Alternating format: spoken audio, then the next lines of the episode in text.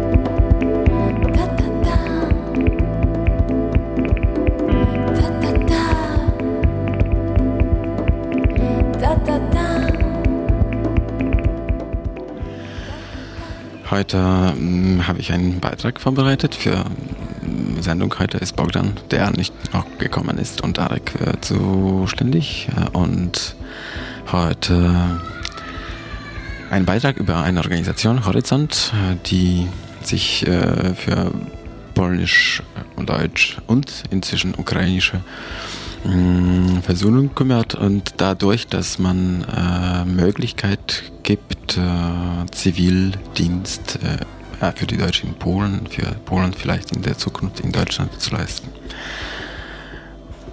Ein Beitrag, äh, also ein, ein Gespräch mit Steffen Hauf äh, vom Horizont.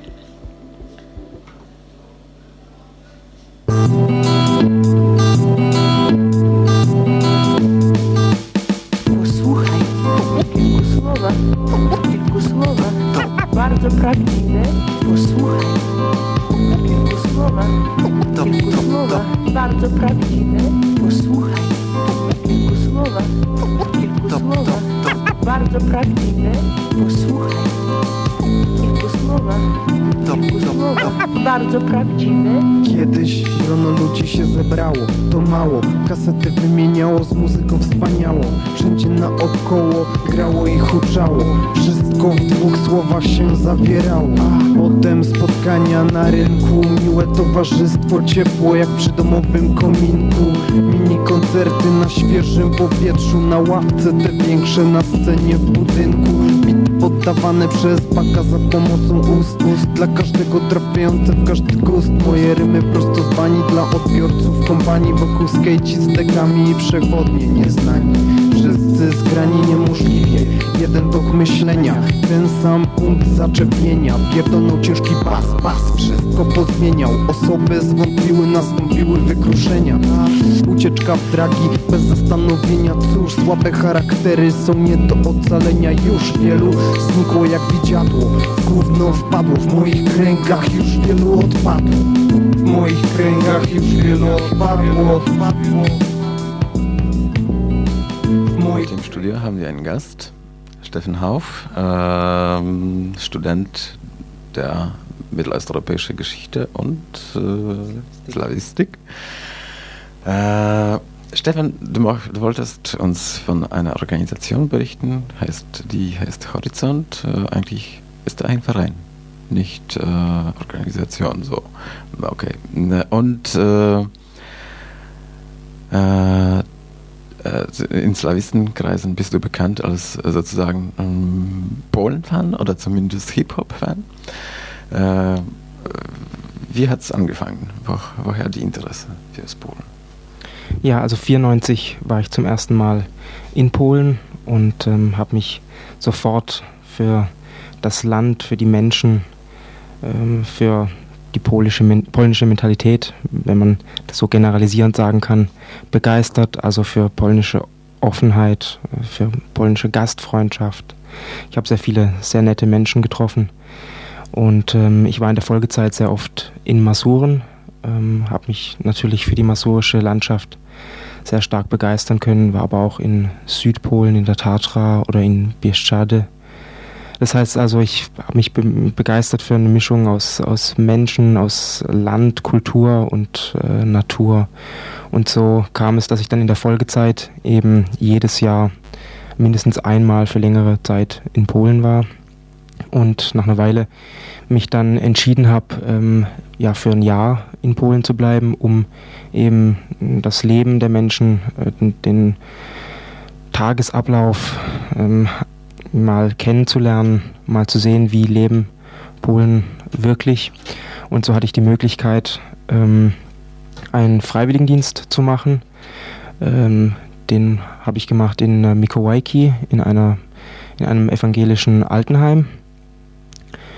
Ja, und äh, so hatte ich die Möglichkeit, eben 13 Monate hautnah Menschen kennenzulernen und die polnische Sprache auch äh, zu lernen. Wie waren deine Aufgaben dort? Äh, und äh, naja, okay, du hast sehr positive äh, Erfahrungen gemacht, wie, wie man hört. Aber mh, was hast du eigentlich dort gemacht? Ja, also ich war ähm, als Altenpfleger dort. Ich habe also äh, dieselben Aufgaben gemacht wie die, wie die ähm, Bediensteten dort, wie die Angestellten dort und natürlich auch wie mancher Zivildienstleistender hier in Deutschland. Das heißt also Pflegedienste. Das sah so aus, dass ähm, ich morgens ähm, die alten Menschen eben äh, geweckt habe, ähm, sie ja, gewaschen habe, angezogen habe, dann äh, gefüttert habe, das heißt also Frühstück und dann bis zum Nachmittag ähm, ja, mich auch um sie gekümmert habe im äh, Rehabilitationszentrum. Und dann mittags gab es äh, eben Mittagessen, da habe ich dann auch ähm, dann eben im äh, Esssaal ähm, die, die noch laufen konnten, eben ähm, bedient. Und dann ja natürlich abends ähm, musste ich sie dann wieder zu Bett bringen, das heißt also ähm, ausziehen und, und ja, zu Bett bringen. Und äh, wie, wo hast du polnischen Hip-Hop kennengelernt? Das noch nicht im Altenheim, oder? Ja, natürlich hatte ich auch Kontakte ähm, quasi außerhalb des äh, Altenheims mit äh, Jugendlichen in Mikołajki, aber ich war auch immer wieder in äh, Warschau.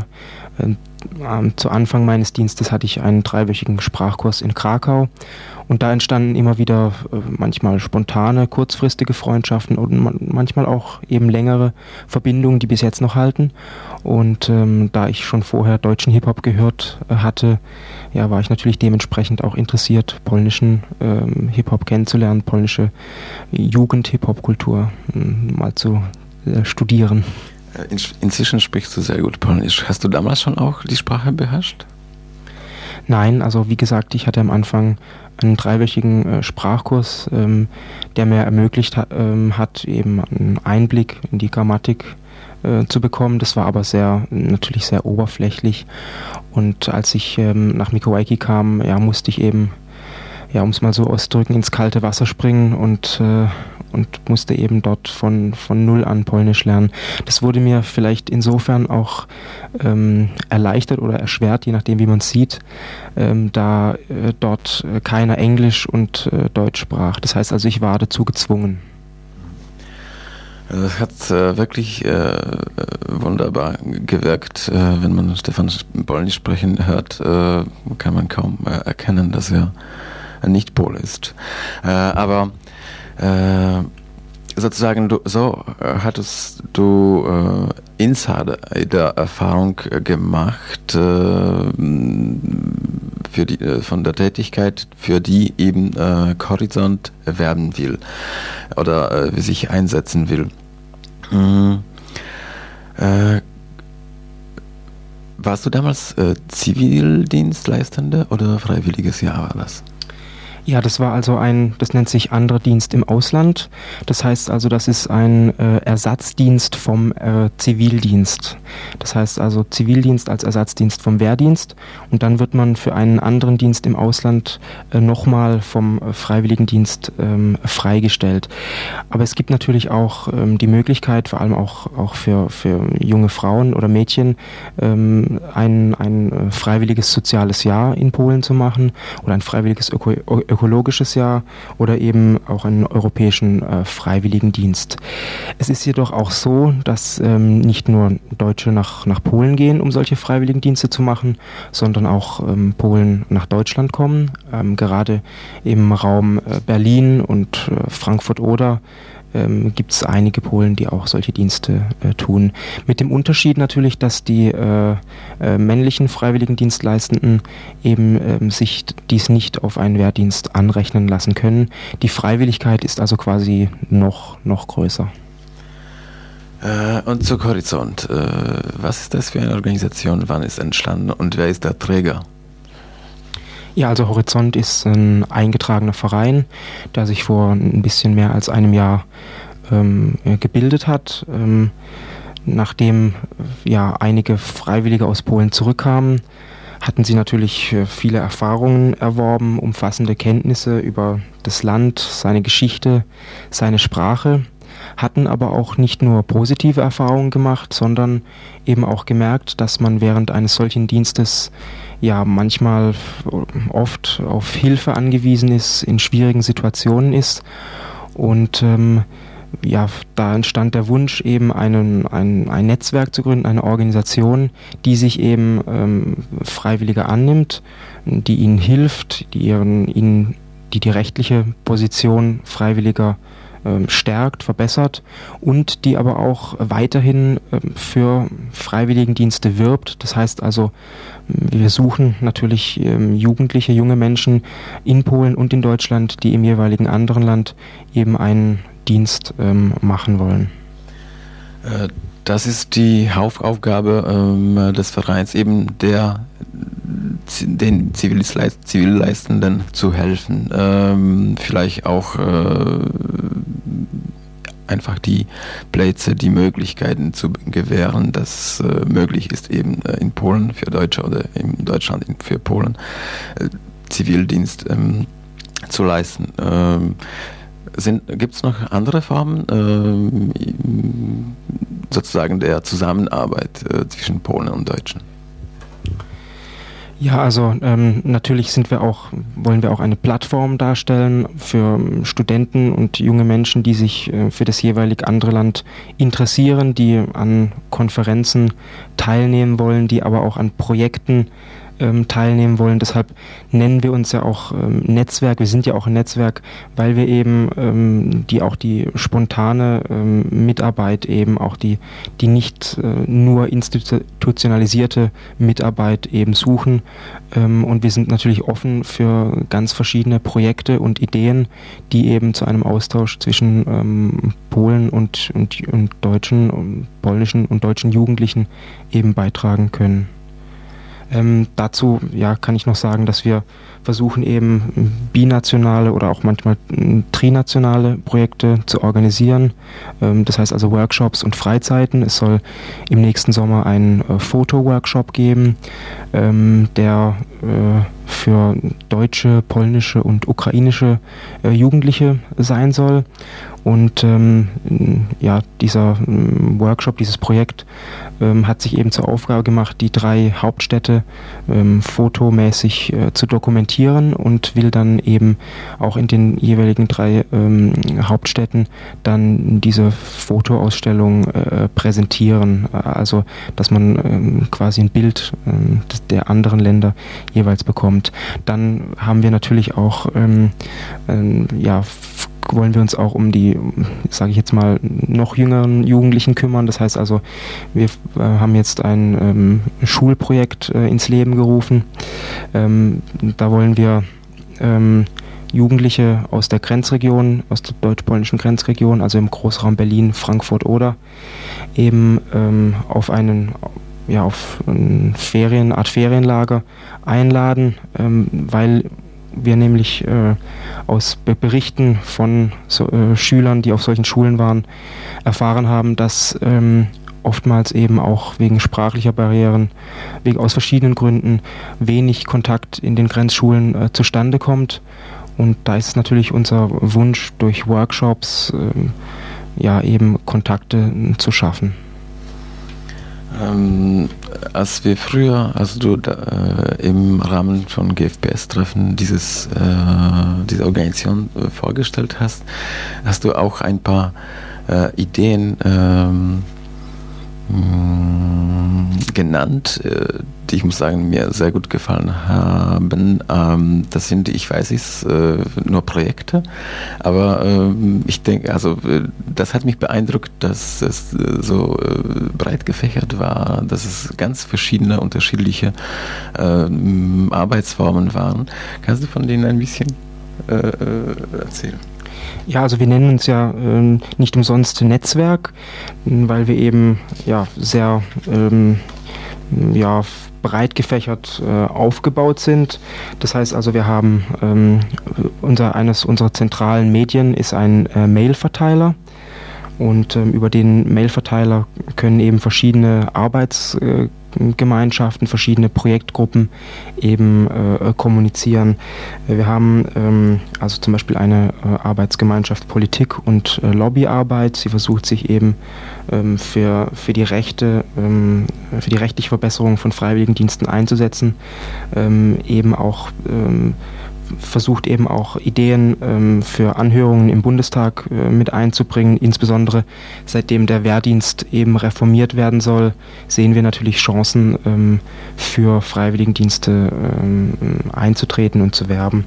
Dann ähm, ich kümmere mich zum Beispiel um äh, die Arbeitsgemeinschaft Öffentlichkeitsarbeit. Das heißt also, wir ähm, entwickeln äh, Broschüren, haben schon Broschüren und Faltblätter ähm, erstellt, in denen eben für Freiwilligendienste ähm, geworben wird, in denen ähm, verschiedene Organisationen aufgelistet sind, aber auch Erfahrungsberichte von Freiwilligen ähm, äh, abgedruckt sind, sodass man sich eben einfach ähm, informieren kann, dass sich Jugendliche, die sich für einen Freiwilligendienst interessieren, informieren können.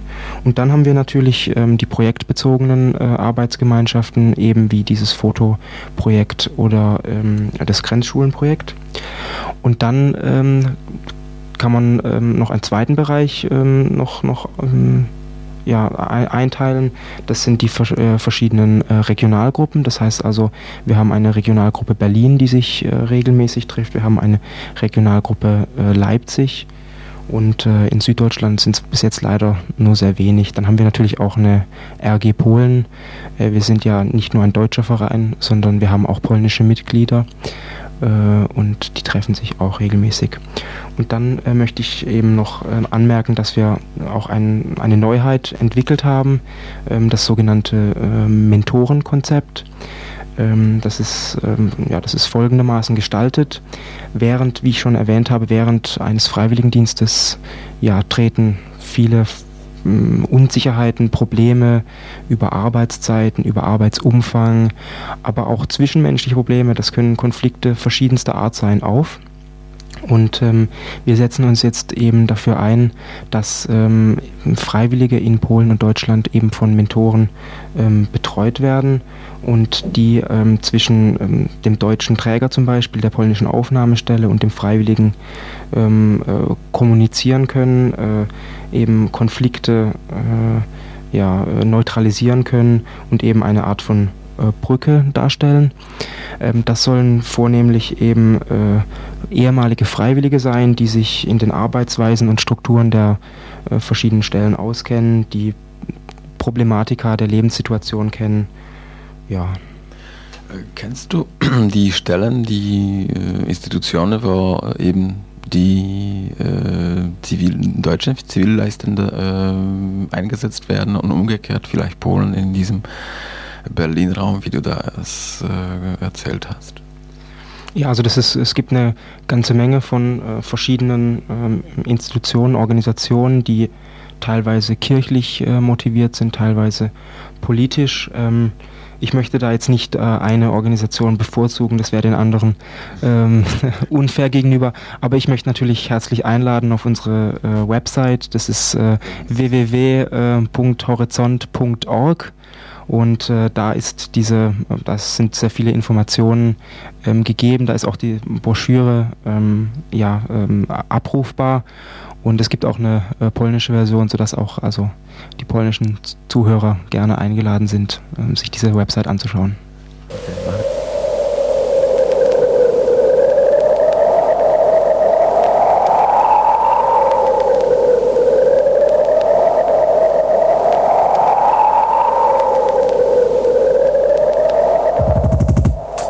Miasto.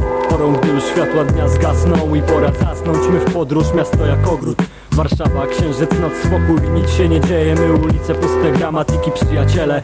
Wszyscy razem, ach, jak kres zmaga się ze skwarem. Idąc bulwarem, zachwyty nad wiatrem gdzieś. Odgłosy rzadkie w koronach drzew za rogiem. Belton szepcze ukradkiem Więc pss, niemal na ptaki Zmieniamy trasę, a tam powstaje chwili zapis, zapis. Od wieków to samo pragnienie w człowieku Chęć oszukania czasu, zabicia, przemijania lęku.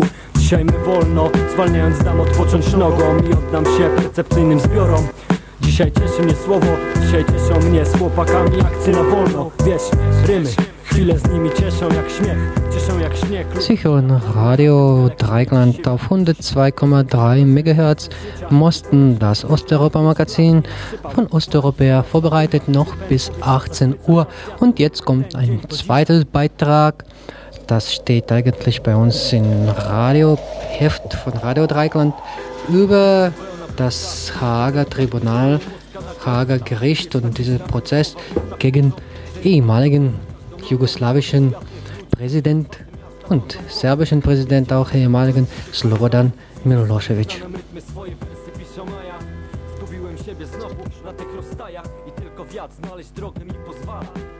Wszystko się zmienia i nic nie jest po staremu Powietrze drga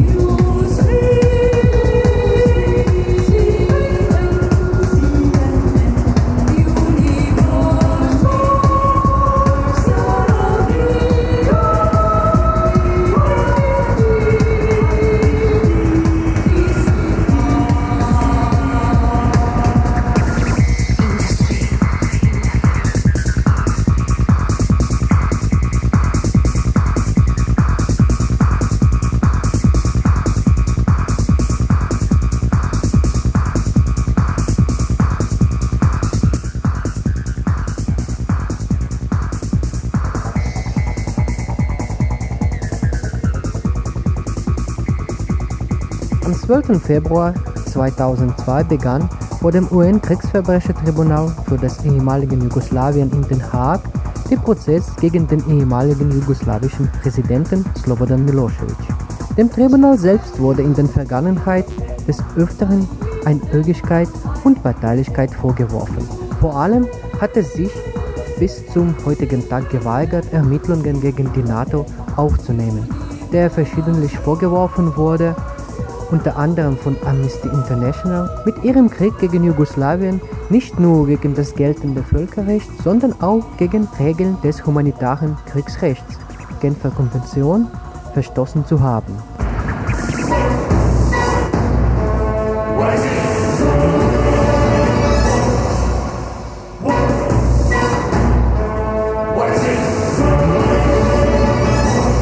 Unter Völkerrechtler ist das Tribunal zu Recht umstritten. Geschaffen wurde es auf der Grundlage der am 25. Mai 1993 angenommenen Resolution 827 des Weltsicherheitsrates. Bei ihrer Annahme berief sich der Rat auf Kapitel 7 der Charta der Vereinigten Nationen. Damit überschritt Sicherheitsrat seine von der Charta festgelegten Befugnisse. Kapitel 7 regelt bekanntlich die Vollmachten des Rates hinsichtlich der internationalen Sicherheit. Fragen der Rechtsprechung werden davon in keiner Weise erfasst. Kein Staat dieser Erde hat der UNO Staatshoheit übertragen und hat geltendem Völkerrecht in der Sicherheitsrat in keiner Weise befugt, Verfassungen anderer Staaten außer Kraft zu setzen und internationale Gesetze zu erlassen, mit denen er sich diese Strafhoheit durch eigene Befugnisse anneigt. Nebenbei bemerkt ist das auch der Grund, weshalb seit Jahren Verhandlungen über die Einrichtung eines internationalen Strafgerichtshofes geführt werden, der nicht zufällig auf den hartnäckigen Widerstand der USA und deren strikte Ablehnung eigener Staatsbürger internationale Strafgerichtsbarkeit zu unterstellen stößt. Offenkundig sind die USA nur dann bereit, einem ständigen internationalen Strafgerichtshof zusammenzustimmen, wenn er von Washington beherrscht wird. Der pseudo-juristische Absicherung einer humanitären Interventionspolitik gemäß der neuen NATO-Strategie dient und USA-Bürger von seiner Jurisdiktion ausgeschlossen bleiben. Für einen solchen Gerichtshof trägt der Haager Tribunal Modellcharakter.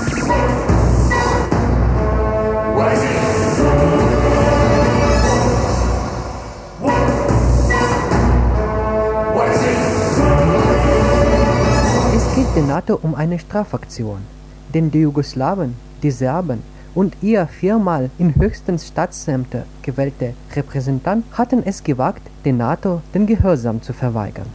Der Bostoner Professor Noam Chomsky hat dieses Vergeben recht drastisch auf den Punkt gebracht, als er dazu das Bild des Mafia-Bosses verwandte. Zitat: Wenn jemand kein Schutzgeld bezahlt, dann muss der Mafia-Boss seine Glaubwürdigkeit wiederherstellen, damit nicht noch andere auf die dumme Idee kommen, die Gehorsam zu verweigern. Was Clinton und Co. sagen, ist, es ist notwendig, dass alle genügend Angst vor dem Weltpolizisten haben. Zitat Ende. Nach dem Krieg gegen Jugoslawien, der als Probelauf für die neue NATO-Strategie bei weitem nicht so glatt und erfolgreich gelaufen ist, wie es sich ihre Autoren vorgestellt hatten, wollen die USA und die NATO im Fall Milosevic die Rolle des Polizisten des Anklägers und des Richters in einem spielen. Vor das Vorgehen gegen Milosevic ist nicht nur Machtdemonstration und Strafaktion. Die NATO verfolgt in diesem Fall noch andere, sogar nachvollziehbare Ziele. Ihr völkerrechtswidriger Angriffskrieg hat trotz Massenmanipulationen bei allem leider notwendigen Einschränkungen weltweit Empörung hervorgerufen. Je klarer die Wahrheit über die Vorbereitung des Krieges und die menschenverachtende Kriegsführung an Licht kommen. Je überzeugender und faktenreicher die Kriegslügen wiedergelegt wurden, desto kläglicher fielen die Versuche aus, den Angriffskrieg zu verteidigen. In Bezug auf ihren Balkankrieg stellt die NATO heute trotz ihrer Propagandamaschinerie ziemlich nackt dar. In diesem Lage, so das Kalkül ihres Führers, könnten die Überstellung von Milosevic nach Den Haag ein Schauprozess und seine Verurteilung Wunder bewirken. die NATO weißwaschen und ihren Krieg im Nachhinein legitimieren. Wenn nachgewiesen wird, dass Milosevic der Hauptverantwortliche für Menschenrechtsverletzungen, Vertreibungen, Blutvergießen und Krieg ist, dann hat die NATO letztlich doch einen gerechten Krieg für die Menschenrechte geführt. Auf die falsche Seite haben dann die gestanden, die die Aggression verurteilten, die vor der Berliner Gedächtniskirche Tag für Tag protestiert, die von Frankfurt am Main bis an Frankfurt an der Oder demonstriert haben, die als Mitglieder der Jury, Ankläger, Zeugen und Gutachter der internationalen Tribunale über die NATO-Krieg wirkten und all die anderen, die gegen den Krieg aufgestanden waren. So wurden auf der Anklagebank in Den Haag nicht nur Milosevic gebracht, sondern auch die überfallene Serben, Jugoslawien und mit ihnen die, die gemeinsam mit ihnen Schluss mit dem Krieg und Frieden jetzt riefen.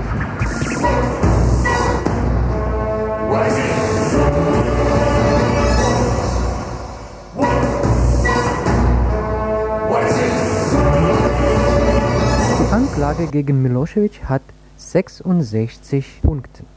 Kurzfassung. A. Fünf Anklagepunkte wegen Verbrechen in Kosovo während des Krieges 98-99. In einem Fall wegen Kriegsverbrechen, Mord, in vier Fällen wegen Verbrechen gegen die Menschlichkeit, Deportation, ethnische Säuberung, Mord, Verfolgung aus politischen, rassistischen und religiösen Gründen, Missbrauch, Überführung von Leichen aus dem Kosovo in Massengräber nach Serbien. Annähernd 800.000 Kosovo-Albaner wurden aus ihren Häusern vertrieben, an zahlreichen Orten in Kosovo wurden Massaker verübt. Neben Milosevic sind vier weitere ehemals enge Vertraute von ihm in Den Haag angeklagt. Der frühere serbische Präsident Milan Milutinovic, der ehemalige jugoslawische Oberbefehlshaber Generaloberst Dragoljub Ojdanic, der frühere serbische Innenminister Vlajko Stojkovic und Milosevic Berater Nikola Sajnovic. Punkt B. 32 Anklagepunkte wegen Verbrechen in Kroatien in 1991-92. In neun Fällen wegen schwerer Verstöße gegen die Genfer Konvention von 1949, absichtliche Tötung, unrechtsmäßige Gefangennahme, Deportation, Folter, Zerstörung, Verwüstung und Anneigung fremden Eigentums. In 13 Fällen wegen Kriegsverbrechen, Mord, Folter, Misshandlung, Zerstörung von Häusern, Plünderung privaten und öffentlichen Grundbesitzes, Angriffe auf die Zivilbevölkerung, Zerstörung und Beschädigung historischer Bauwerke und Institutionen. In zehn Fällen wegen Verbrechen gegen die Menschlichkeit, Verfolgung aus politischen, rassistischen und religiösen Gründen, Mord, Verschleppung, Verhaftung, Inhaftierung in Lagern, sexuelle Misshandlung. In Kroatien wurden hunderte Zivilisten ermordet, darunter auch alte Frauen und Kinder. 170.000 Kroaten wurden gezwungen, ihre Heimat zu verlassen. C. 29 Anklagepunkte wegen Verbrechen in Bosnien-Herzegowina 1992-95. In zwei Fällen wegen Völkermordes und Beihilfe zum Genozid, Massaker in der UNO-Schutzzone Srebrenica. In zehn Fällen wegen Verbrechen gegen die Menschlichkeit, Verfolgung, gewaltsame Verschleppung, Inhaftierung und sexuelle Misshandlung Folter, Abschiebung. In acht Fällen wegen schwerer Verstöße gegen die Genfer Konvention von 1949, absichtliche Tötung, Folter, Verwüstung, Anneigung fremden Eigentums. In neun Fällen wegen Kriegsverbrechen, Angriffe auf Zivilisten, Zerstörung fremden Eigentums, Plünderung, Misshandlung. Beim Massaker in der UNO-Schutzzone von Srebrenica ermordeten die serbischen Soldaten im Juli 1995 mehr als 7000 muslimische Soldaten.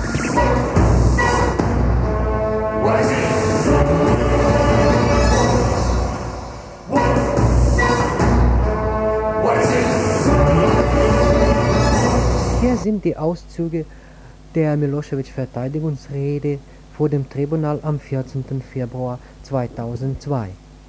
Zitat Ich werde meine Zeit nicht zur Kommentierung des Ausdrucks einer völligen Ohnmacht verbrauchen, denn die Dinge, die wir zwei Tage lang hörten, zeigen nur eines, nämlich, dass sie in Wahrheit nichts gegen nichts haben und sich deshalb etwas ausdenken müssen, von dem schon auf den ersten Blick in Jugoslawien jeder weiß, dass es die Unwahrheit ist. und auf den zweiten wird es die ganze Welt begreifen. In Wahrheit ist diese Veranstaltung, die sich in Form eines Prozesses abspielen soll, ein Verbrechen gegen einen souveränen Staat, gegen das serbische Volk. Es gibt kein einziges Element eines fairen Prozesses, ebenso wenig wie es eine Gleichberechtigung der Seiten gibt. Schauen Sie, welch ein gewaltiger Apparat auf einer Seite steht und auf der gleichen Seite stehen gewaltige Medienstrukturen, alle möglichen Dienste, alles steht zur Verfügung. Aber auf meiner Seite habe ich eine öffentliche Telefonzelle im Gefängnis. Das ist alles, worüber ich verfüge, um den schwersten Verleumdungen zu begegnen, die gegen das Volk, den Staat, mich und alle, die Sie hier erwähnen, gerichtet sind. Nach ihrer Intensität und militärischer Stärke war die Aggression auf die Bundesrepublik Jugoslawien die größte Aggression in der Welt nach dem Zweiten Weltkrieg. Begangen wurde sie von der Allianz der 19 entwickelsten Länder, die nach allgemein zugänglichen statistischen Angaben ökonomisch 676 Mal stärker als unzählige Male militärisch mächtiger als Jugoslawien ist. Von der Gesamtzahl der Ermordeten waren 30 Prozent Kinder, von der Gesamtzahl der Schwerverletzten, ich spreche nur von den Zivilisten, waren 40 Prozent Kinder. Mehr als die Hälfte der Betroffenen in Kosovo waren Bürger albanischer Nationalität. Sie werden gleich sehen, dass zivile Ziele die Hauptziele der NATO waren. Das sieht man sowohl an den Opfern wie auch auf der ganzen Dynamik des Ereignisses in Kosovo. In all diesen Bombardierungskampagnen gelang es, sieben Panzer zu vernichten. Dafür haben sie viel mehr Krankenhäuser getroffen als Panzer, viel mehr Schulen als Panzer, viel mehr Gesundheitseinrichtungen und Kindergarten als Panzer.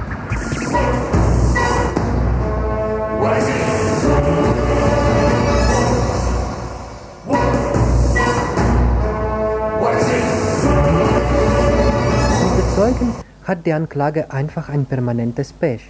Keiner von ihnen kann etwas beweisen. Sogar der heutige Kosovo-Präsident Ibrahim Rugova, der in Kreuzbefragung durch Milosevic selbst nicht konkretes sagen konnte und berief sich schließlich auf eigene schlechte Gedächtnis, nannte dabei Milosevic einen Lügner.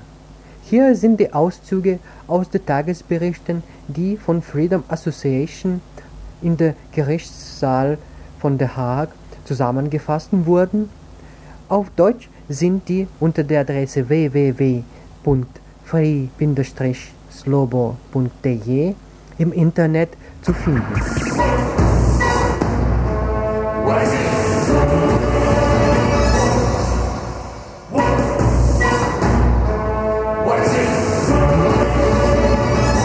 Kreuzverhör von Rata Mertanic, einem der Kronzeuge der Anklage, hat Slobodan Milosevic die ganze Den Haager Anklage gegen ihn als ein politisches Konstrukt bloßgestellt. Die anschließende Anhörung dieses Zeugen hat gezeigt, dass Tanic nicht nur Dinge erfindet oder als angeblicher Teilnehmer an aus der Presse entnommener Vorgänge spricht, sondern dass er auch ein wegen Raubüberfall vorgestrafter Mann und ein Gauner ist, der von fast jedem öffentlich verleugnet wird, mit dem er angeblich in Verbindung gestanden hat.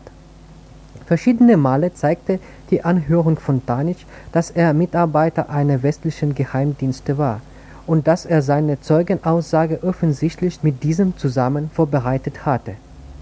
Der stellvertretende Vorsitzende der Neuen Demokratie, Nebojša Levkovic, bestätigt dies mit der Aussage, dass Zitat, Tanic nie in irgendeiner Weise an Verhandlungen mit den Kosovo-Albanern beteiligt war und dass er das Land wegen enormer unbezahlter Schulden verlassen habe, wobei er sich nun bereit gefunden hat, für Geld auszusagen. Zitat Ende.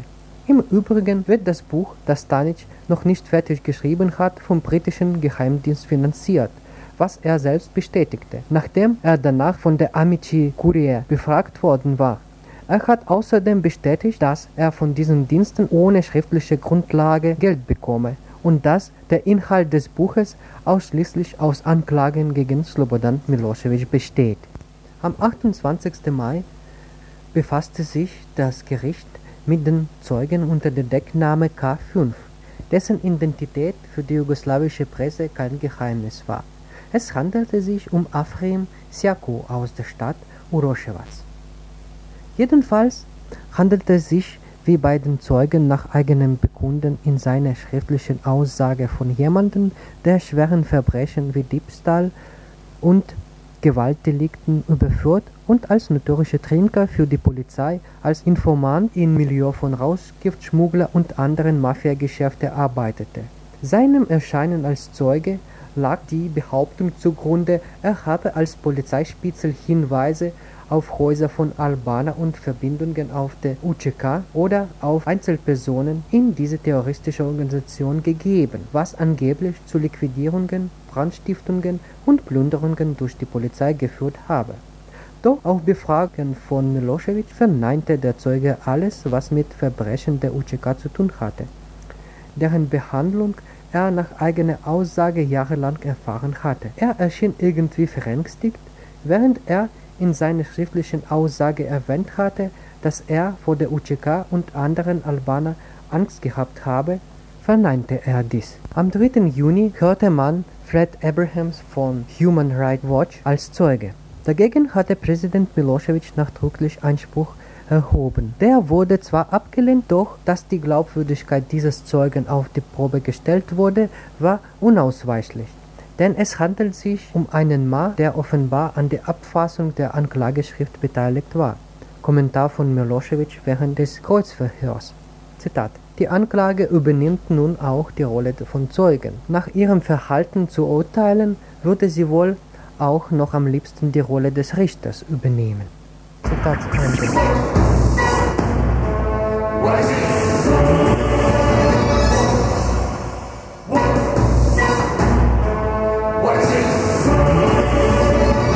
Unser Balkan. Alle Lektionen der letzten zehn Jahre kreisen um das eine Wort Macht. Unter diesem Überschrift stellt die Welt am 30. Juni 2001 in einem Leitartikel von Nikolaus Blome die Aushändigung von Milosevic in den Zusammenhang mit der Machtpolitik Deutschlands auf dem Balkan. Zitat Uneinigkeit war die Schwäche Europas und das Zögern, sich der eigenen Stärke zu bedienen. Ohne die Amerikaner, ohne ihren entschlossenen Einsatz politischer wie militärischer Macht, hätte Slobodan Milosevic Mitte der 90er Jahren über Europa gesiegt.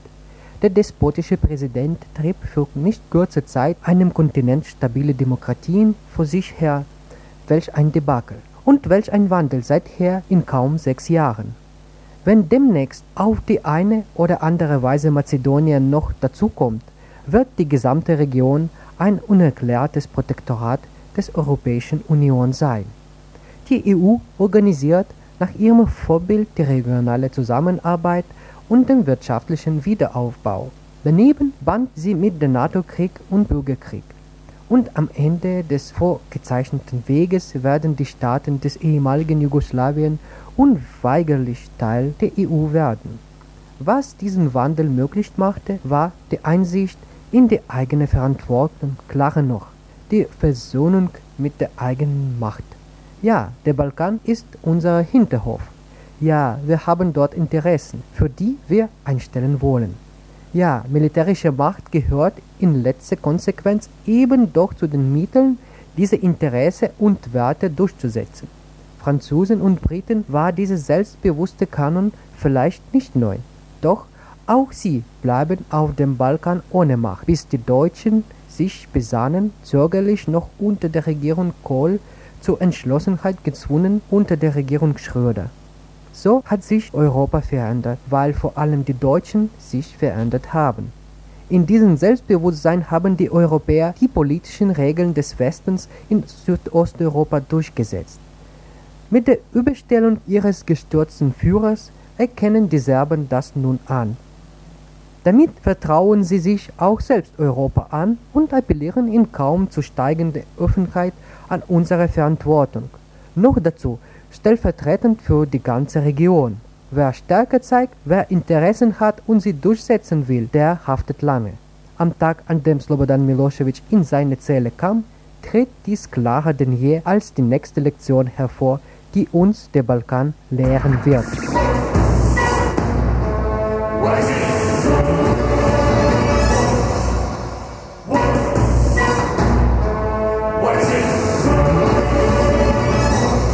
Sagen, dass die Anklage bei dem jährlichen Etat um 100 Millionen Dollar hat den Schauprozess gegen Milosevic richtig platzen lassen. Jetzt sieht man, dass außer propagandistische Materialien aus der Zeit des Kosovo-Krieges die Anklage nichts darstellen können. Deshalb bemüht sich ständig um die neuen Punkte. Deswegen kam zur Kosovo-Anklage noch die Anklage wegen Kroatien und Bosnien. Die letzte Anschuldigung, dass Milosevic die größte Geldwäschenetz in der Welt geschaffen hatte, wurde erst am Anfang Juni erhoben.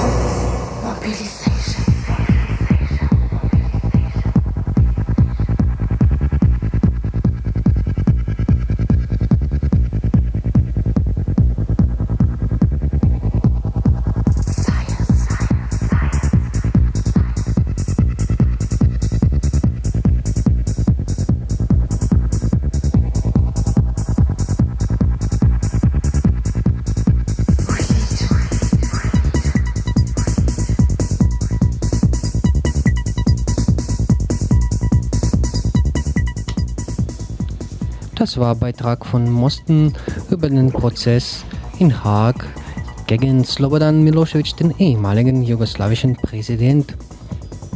Und hiermit wollen wir das Mosten beenden, das Osteuropa-Magazin von Osteuropäer vorbereitet. Heute im Studio waren Arek und Bogdan. Ja. Tschüss, bis äh, nächsten Freitag oder Slavonic Dance ist am Montag um 15 Uhr.